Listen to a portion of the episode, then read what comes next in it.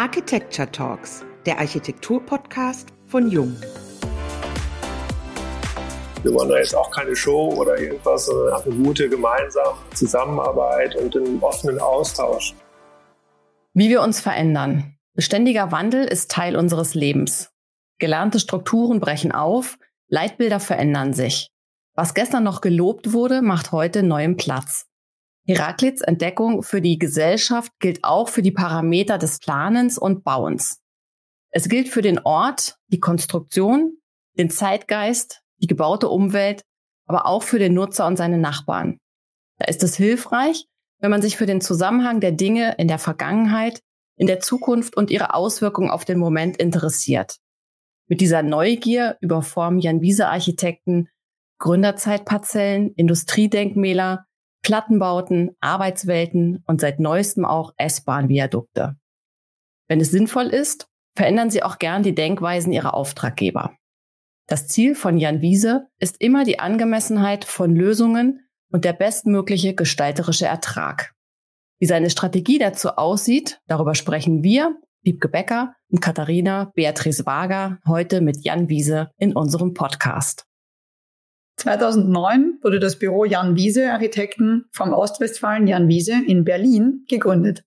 Seitdem entstanden vielfältige Projekte aus dem Wohnungsbau, Bürobau, Bestandsumnutzungen und Niedrigenergiekonzepten.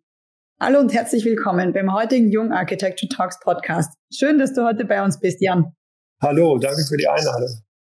Transformation bedeutet für dich die Chance, festgefahrene Wege zu verlassen ob gestalterisch, bautechnisch, funktional bis hin zu Haltungsfragen. Woher nimmst du denn bitte diesen Optimismus? Oh, gute Erfahrungen gemacht, würde ich sagen. Ich glaube, dass wir Menschen, wenn wir Dinge unter Kontrolle haben, also wenn wir Dinge gestalten können, dann sind wir am besten. Wenn wir unsere Zukunft angehen können und uns ihr nicht ergeben müssen, dann können wir gute Ideen entwickeln. Und wenn nicht wir als Mensch, wer könnte es besser machen? Und deswegen, glaube ich, gibt es keine Alternative zu optimistischem Herangehen an die Sachen, an die Probleme. Klar, man schafft nicht alles, was man sich vornimmt, aber wenn man sich viel vornimmt, wird man auch vieles davon umsetzen können. Dieser Optimismus ist eigentlich total natürlich. Aber wie nimmst denn du deine Bauherren mit? Also ich meine, die sind ja dem Umbruch nur bis zu einem gewissen Punkt wohlgesonnen. Ja, das stimmt. Wir haben gerade wieder die Phase in so einem Projekt, wo der Bauherr von uns etwas erwartet, was wir jetzt schnellstmöglich erarbeiten und rüberschicken sollen. Und wir sind gerade so ein bisschen dabei, auch die, die Zeit auszureizen. Aber wir glauben, nachweisen zu können, dass dann, wenn wir aktiv werden und wenn wir unsere Planung angegangen sind, dass die Vorteile, die Nachteile auf jeden Fall überwiegen. Obwohl dieser Zukunftsglaube vielleicht etwas sehr Romantisches ist, ist die Überzeugung, mit der man es dann vorträgt, total rational. Die Bewertungskriterien ändern sich vielleicht nicht, aber die Lösung, die können wir anders gestalten. Und dann mit den Bewertungskriterien, die unser Bauherr hat, müssen wir uns natürlich überprüfen lassen. Und das gelingt häufig. Und die Lösung bringt ihn dann auch zum Umdenken. Genau. Ich glaube, das ist ein bisschen einfach auch unser Job als Architekt, dass wir Lösungen bringen, die nicht erwartet werden, weil sonst bräuchte man ja uns nicht als Berater oder als Planer. Wir sind dafür da, Dinge zu entdecken und zu kreieren, die unser Bauherr nicht am Anfang erwartet. Sonst wären wir reine Ausführungsgehilfen und so sehen wir uns nicht und so will uns der Job auch keinen Spaß machen. Ist es dann vielleicht eine Art Sammellager für Themen abstrakt bis real? Denn du hast ja in dem Vorgespräch gesagt, dass ein Verständnis für die Bauaufgabe eine Form des Zuhörens kultiviert werden sollte. Ich glaube, das ist der zentrale Punkt, da sind wir schon gleich umkehrt. Ich glaube, dass das Zuhören nicht bedeutet, was will jetzt mein Bauherr von mir ganz konkret, sondern was beschreibt er mir für Ziele, was für Sorgen, was für Ideen hat er und was auf einer abstrakten Ebene verstehe ich davon. Und wenn ich dieses abstrakte Problem verstanden habe, dann kann ich überprüfen, ob sein Weg dahin der richtige und der beste ist oder ob ich ihm Alternativen anbieten kann muss dann nicht losgehen und sagen, ja, lieber Bauherr, ich zeichne Ihnen das jetzt, sondern ich höre ihm zu, nehme seine Sorgen und seine Aufträge ernst, zeige ihm auch hinterher, dass ich seine Aufgaben ernst nehme, aber zeige ihm auch eindeutig, dass ich, wenn ich es geschafft haben sollte, bessere Wege zum Ziel aufzeigen kann. Das ist im Prinzip wahnsinnig unfachlich, aber es hat, glaube ich, ein bisschen was mit Empathie zu tun und abstrakten Auffassungsvermögen und natürlich auch mit ein bisschen Selbstbewusstsein zu sagen, ja, haben wir verstanden, wir machen es aber irgendwie anders. Das ist natürlich dann auch immer der Moment, wo man dann gespannt ist, wie der Auftraggeber reagiert, aber da haben wir zumeist gute Erfahrungen gemacht. Würdest du sagen, je besser die Anforderungen, das, was du gerade beschrieben hast, der Bauherren dann auch klar sind, je mehr ihr über die Abläufe insgesamt wisst, also für beide Seiten, wie schwierig ist es dann da, die nötige Distanz zum richtigen Zeitpunkt auch noch zu wahren? Die Distanz zu dem, was der Auftraggeber als Aufgabe formuliert, das fällt mir überhaupt nicht schwer, muss ich sagen. Ich verstehe, was er meint und gleichzeitig kann ich, und das ist nicht basierend auf einer Arroganz, sondern eher, würde ich sagen, auf einer Empathie. Ich kann zuhören, was er möchte und gleichzeitig, glaube ich, kann ich auch fühlen, was sein Bedürfnis ist. Und das ist häufig nicht das Gleiche. Also das ist nicht deckungsgleich. Und dann fangen wir an zu arbeiten und probieren aus, was für ihn gut sein könnte und überprüfen das mit den Dingen, die er uns geschildert hat. Überprüfen das aber auch mit den Dingen, die wir so zwischen den Zeilen verstanden haben. Ich glaube, das ist ein Kern von dem, was wir tun, weil im Prinzip viele Bauherren sich dabei auch gut aufgehoben fühlen, weil sie das Gefühl haben, dass sie zwischendurch überrascht werden, dass sie ein wenig erkannt werden, dass auch ihr Bedürfnis erkannt wird. Und das macht uns auch wahnsinnige Freude. Und das machen wir zumeist nicht, weil wir denken, dass die oder die Gestalt besser ist, also aus ästhetischen Gründen, sondern weil wir glauben, dass das abstrakte Verständnis der Aufgabe in einer guten Lösung mündet und diese gute Lösung uns dann einfach wahnsinnig viel Freude macht. Und dann kommt wahrscheinlich erst das, was wir Ästhetik oder Gestaltung nennen. Dieser Prozess davor, der ist für uns der entscheidende und der besondere der emotionale auch ein bisschen. Wie du schilderst, klingt das so ein bisschen, dass ihr da immer in Waage seid, oder? Ja, aber es macht uns auch, denke ich, zu authentischen Profis, weil wir nicht das Gefühl haben, dass wir ihm jetzt was vorsetzen und ihn dazu überreden müssen und dann die Argumente rauspicken, die jetzt für unsere favorisierte Architektur richtig sind, sondern weil wir einfach immer, wenn wir auftreten, auch wirklich an das glauben. Und wenn wir nicht daran glauben, dann hört das unser Bauherr auch und dann sagen wir, nee, da sind wir nicht auf dem richtigen Weg und da musst du uns auch bitte überzeugen. Natürlich hat der Bauherr am Ende das letzte Wort und man schafft es nicht, wenn es dafür keinen tieferen Grund gibt, das Budget nochmal um 50 Prozent zu überschreiten, weil man es schöner findet. Das ist nicht der Fall, aber die Dinge und die Lösungen, die wir anbieten, sind schon aus so einer, sagt man ja jetzt, intrinsischen Überzeugung. Und das macht es, glaube ich, auch einfacher, mit uns zu arbeiten. Und gleichzeitig erwarten wir das aber auch von unserem Bauherrn. Wir wollen da jetzt auch keine Show oder irgendwas, sondern eine gute gemeinsame Zusammenarbeit und einen offenen Austausch. Ich erlebe das häufig, dass wir viel weniger institutionalisiert arbeiten, also im Sinne von Besprechungen alle vier Wochen oder alle zwei Wochen, sondern dass es einen viel, viel kürzeren Austausch gibt, also auf kürzeren Wegen zu dem Bauherrn. Hier, guck mal, hast du die Idee mal gesehen, das könnte doch in unsere Richtung gehen aus dem und dem Grund und dann geht es weiter dieses Miteinander reden, ohne das dann über sehr langatmige Präsentationen auszutauschen, sondern in Kontakt bleiben. Das ist unsere Arbeit. Das fällt uns viel leichter, als so vier Wochen auf eine Präsentation hinarbeiten und dann alles oder nichts. Vorher können wir ja reden. Also Kommunikation ist ein extrem hohes Gut, gerade in der Planung. Hat diese Herangehensweise was damit zu tun, dass du so ein junges, dynamisches Team hast? Also auch die Bilder von dem Team auf der Website, die sind ja alle fotografiert, wie sie arbeiten. Man sieht wirklich auch den Charakter, der da auch kommuniziert wird.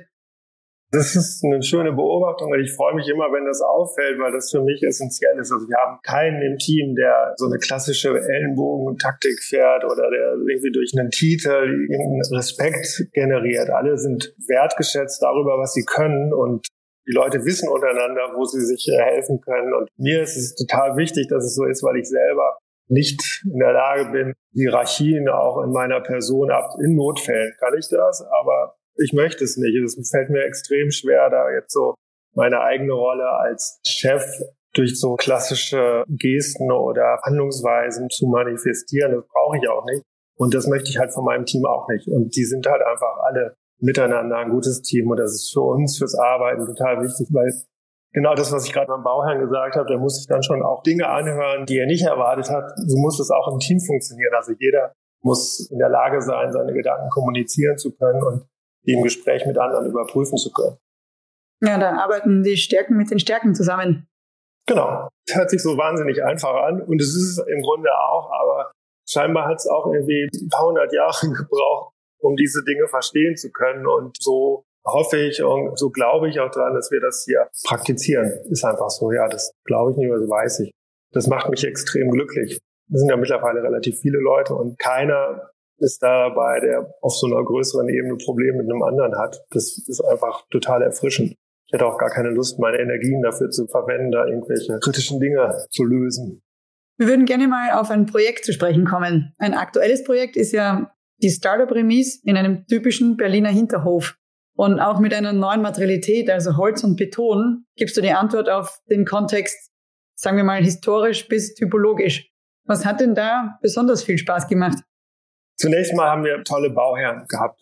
Das war eine Grundlage für alles. Das heißt, wir sind mit Ideen zu unserem Bauherrn gekommen. Der hat uns aber auch Ideen mitgebracht. In dem Zusammenhang bei der Remise muss ich immer meinen Freund Ralf Wilkening erwähnen, mit dem wir das in dem Fall zusammen gemacht haben. Das war am Anfang ein super Team, um neue Wege zu gehen oder um sich auszuprobieren. Dann ist natürlich das Besondere an dem Ort, dass wir uns komplett eingliedern in eine bestehende Struktur.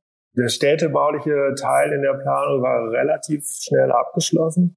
Aber dann ging es dann los mit dem, was wollen wir eigentlich? Und da muss man schon sagen, dass das Zusammenspiel zwischen Bauherr und Architekt da extrem gut war, weil der Bauherr auch tolle Vorstellungen davon hatte. Also er hatte im Prinzip die Idee, dort Arbeitsplätze zu schaffen, aber nicht für ein konkretes Unternehmen, sondern im Prinzip flexibel vermietbar. Und das heißt, wir wollten einen Ort schaffen, der flexibel ist und der Möglichkeiten bietet, der aber im Grunde auch eine Haltung ausstrahlt. Zu einer modernen Arbeitswelt gehört im Prinzip auch ein Gebäude, das für sich selber stehen kann, in dem man sich reiben kann, mit dem man arbeiten kann. Und das war dann eben diese Figur, die wir geschaffen haben. Dann kam der nächste Punkt hinzu, Holzbaukonstruktion. Da nutze ich jetzt diesen Podcast, um eine Sache offiziell einzugestehen. Es war damals, als wir angefangen haben mit der Planung, nicht das oberste Ziel, total ökologisch zu bauen, sondern es war einfach eine Intuition. Wir haben damit angefangen. Wir wollten gerne in Holz bauen und haben uns überlegt, wie geht das? Ja, im Prinzip fanden wir auch diese Analogien schön, also Holzbalkendecke vorne im Grunderzeithaus, hinten das gleiche Holz, aber ganz anders gefügt. Wir fanden spannend, dass dieser Ort früher zum Arbeiten war und jetzt auch zum Arbeiten ist, aber das heutige Arbeiten viel besser sich mit dem heutigen Wohnen verträgt. Und diese Dinge haben wir dann zusammengefügt. Dann haben wir noch entdeckt, also Prenzlauer Berg liegt die Remise, das heißt, das Grundwasser ist super weit weg vom Gebäude, sodass wir das Untergeschoss noch mitnutzen konnten und lauter rationale Gründe, die dann zu dieser Figur geführt haben, die aber für uns mittlerweile extrem emotional aufgeladen ist. Das Haus steht ja an einem Ort, wo früher auch mal ein Gebäude stand. Da gibt es zwei spannende Analogien zur Vergangenheit von vor 100 Jahren. Die eine steht nebenan direkt. Das waren zumeist Ziegelbauwerke. Und dann, wenn man sich vorstellt, wir haben auch über Kenntnisse der Vergangenheit geredet, als das Haus gebaut wurde, gab es rund um Berlin diese vielen Ziegeleien, wo die Steine hergestellt wurden, um dann diese Häuser innerhalb von Berlin zu bauen. Und jetzt wird es so sein, dass in wenigen Jahren überall rund um Berlin einfach Holz abgebaut wird, um Häuser in Berlin zu bauen. Das finde ich emotional einfach ein schönes Bild, dass das so 100 Jahre in anderer Form wiederkommt und es einfach eine regionale Lösung ist. Und das andere ist eben das Arbeiten selber. Anfang des 20. Jahrhunderts gab es von Apothekern und Ärzten und der preußischen Krankenversicherung einen Auftrag an ein Fotostudio, Bilder zu machen von der aktuellen Wohnungslage in Berlin. Und diese Bilder habe ich mir da am Anfang angeschaut. Das nennt sich Wohnungsenquete in Berlin. Das war die ersten 20 Jahre im 20. Jahrhundert. Es waren ganz, ganz traurige Bilder von den Zuständen dort. Da gab es dann eben auch diese Fotos von den Remisen und den Hinterhöfen, wie sie genutzt wurden. Und das war halt damals Arbeiten und jetzt ist es wieder Arbeiten, aber eben anders. Das sind die Analogien, die für mich bei der Remise jenseits von der Architektur eigentlich das Wichtige dabei sind. Der ideale Bauherr formuliert seine Ziele und lässt freie Hand für den Weg dahin. Das hast du im Vorgespräch gesagt. Und das Projekt Herbert Wehner Haus in Dresden ist das Paradebeispiel hierfür, oder? Das waren mehrere Bauherren, aber die waren zusammen sehr ideal. Die waren super offen. Das Gebäude selber, und das Herbert Wehner Haus, ist eine Baugemeinschaft im Prinzip, nicht aus Privatleuten, sondern aus sozialdemokratischen Institutionen. Die Arbeiterwohlfahrt, die Herbert und Rita Wehner Stiftung, das Herbert Wehner Bildungswerk und die Sozialdemokratische Partei Sachsen. Die haben gesagt, wir wollen zusammen ein Haus bauen. Die SPD hat in jeder größeren Stadt in Deutschland ein Haus. Und zwar nicht deshalb, weil sie unbedingt große Immobilienbesitzer werden wollen, sondern zur Gründungszeit der SPD konnten sich Arbeiter nicht versammeln, weil die bürgerlichen Wirtshäuser eben bürgerlich waren, dass sie dort keine Orte bekommen haben oder keine Räume bekommen haben und ihre Anliegen wurden auch nicht gedruckt. Das Vorwärts, die Zeitung damals wurde aus diesem Grund gedruckt, um ihre Anliegen zu vertreten, weil sie auch in den bürgerlichen Zeitungen nicht gedruckt wurden. Und deswegen gibt es eigentlich in jeder größeren Stadt noch ein SPD-Gebäude. Nur in Dresden nicht. Obwohl Sachsen eigentlich Stammland der SPD ist. Deswegen vor wirklich vielen, vielen Jahren wurde ich gefragt, ob ich für die SPD dort Grundstücke untersuchen mag. Dann haben wir so circa 30 Grundstücke untersucht und haben dann dieses Grundstück gefunden und dann waren wir im Prinzip Architekt und Baugemeinschaft. Und das war toll. Das war super, weil sie wirklich gut zugehört haben, weil sie wirklich, oder Entschuldigung, weil wir wirklich gut zugehört haben und sie aber wirklich viel erzählt haben und wir dann gemeinsam tolle Lösungen finden konnten. Und natürlich wirkt das Gebäude wie eine Einheit von außen, aber kein Geschoss ist wie das andere. Die Geschosse sind untereinander verbunden auf verschiedenste Arten und so leben die da jetzt oder arbeiten da zusammen wir haben zwischendurch Workshops gemacht mit der Arbeiterwohlfahrt, um für die Arbeitsplätze die bestmöglichen Lösungen rauszufinden. Und ich glaube, keiner hat am Anfang erwartet, dass das Haus so wird, wie es wird. Aber der Prozess war für alle extrem bereichernd. Deswegen kann man auch sagen, dass das Haus ein Erfolg ist, auch jetzt in der Nutzung. Aber es war im Grunde eine mehrjährige Vorbereitungszeit an Kommunikation, auch an Organisation und auch diese Institutionen mussten ja gemeinsam ihren Weg finden, mussten das ausverhandeln. Das kann man schon sagen, dass da das Zusammenspiel zwischen Bauherrn und Architekt eigentlich zu diesem tollen Ergebnis geführt hat. Vor allem bei dem Hintergrund, dass ja ursprünglich ihr damit betraut wart, euch um die Grundstücke zu kümmern und gar nicht tatsächlich um das Gebäude an sich, ne, um den Neubau. Und umso schöner ist es ja, wenn das nachher tatsächlich dabei entsteht. Toll. Vielleicht muss man auch noch mal kurz sagen, dass die Bauherrschaft da auch extrem klar war, weil wir waren quasi einzeln beratend tätig bei diesen Grundstücken und dann wurde ich gebeten, irgendwann aus diesen Visionen ein Haus zu zeichnen und das fanden dann alle ganz toll und dann hat der Herr Lehmann von der SPD gesagt, liebe Baugemeinschaftsmitglieder, wenn ihr diesen Entwurf wollt, dann gilt nach deutschem Recht das Urheberrecht. Das heißt, ihr könnt jetzt Wiese damit beauftragen oder ihr müsst ihn auszahlen, wenn ihr einen anderen Architekten wollt. Also sehr konsequent und dann haben die gesagt, ja, dann machen wir es halt mit Wiese weiter und das war natürlich für uns ein super Geschenk. Jan, wir möchten gerne einen letzten Perspektivwechsel zum Thema Veränderung machen. Wie wir ja schon darüber gesprochen haben, das Berufsbild vom Architekten ändert sich ja rasant. Also vom Baumeister zum Mediator, aber auch zum Moderator zwischen den Welten. Welche Chancen siehst du denn da für die Zukunft? Ich sehe eine gute Zukunft.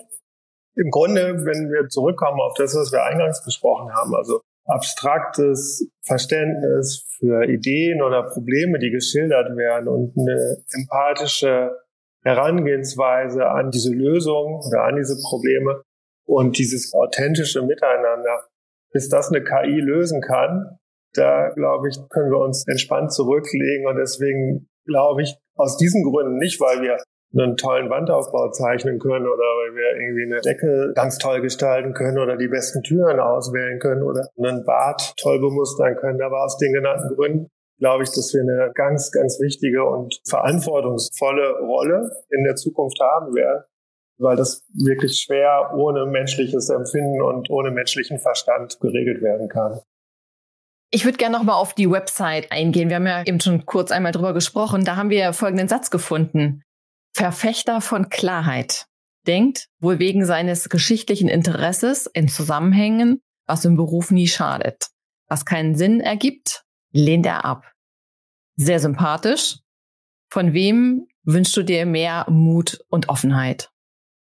Wenn ich das jetzt auf Personen beziehen würde oder auf einen Berufsstand oder auf eine Bevölkerungsgruppe, dann würde ich diese Bevölkerungsgruppe oder diesen Berufsstand ja gleichzeitig anklagen. Das liegt mir fern. Auch das finde ich ist nicht Teil einer offenen Kommunikation. Ich glaube, das ist im Grunde für alle, die miteinander kommunizieren und Dinge schaffen wollen, wichtig ist, dass diese Offenheit da ist. Dass dieser Mut da ist, sich persönlich zu äußern zu dem, was man gerne möchte, was man sich vorstellt, welche Sorgen man hat oder welche Probleme man mit einem Umstand hat. Genauso wie man als Bauherr oder ich als Architekt offen sagen muss, wenn ich ein Problem mit einem Entwurf habe. Das ist eine grundlegende Anforderung. Ich glaube, dass man das, auch wenn das ein bisschen viel Pathos hat, auch extrem auf die Gesellschaft beziehen kann, weil häufig und immer mehr ja nur plakative Sätze genannt werden, die gar nichts über die Person oder das Einzelne aussagen, sondern nur die Gelegenheit bieten, sich dahinter zu verstecken. Wir haben zum Abschluss natürlich auch noch eine persönliche Frage an dich. Ob lebend oder nicht, mit wem würdest du denn gerne mal einen Tag im Leben tauschen? Günter Netzer. du bist, glaube ich, der Erste, der so eine klare Antwort gibt. Günter Netzer nicht jetzt, aber wie er damals für Gladbach gespielt hat, das war schon relativ brillant. Ich würde wirklich gerne wissen, wie es sich anfühlt, wenn man solche Dinge fertig bringt und selber der Urheber ist. Muss ein tolles Gefühl sein. Vielen Dank, lieber Jan, für deine Zeit und deine inspirierenden Worte. Es hat uns sehr viel Freude gemacht, mit dir zu sprechen, auch mit den geschichtlichen Hintergründen, die du uns erläutert hast. Und wir verabschieden uns bis zur nächsten Folge des Jung Architecture Talks Podcast, dem Architektur-Podcast von Jung.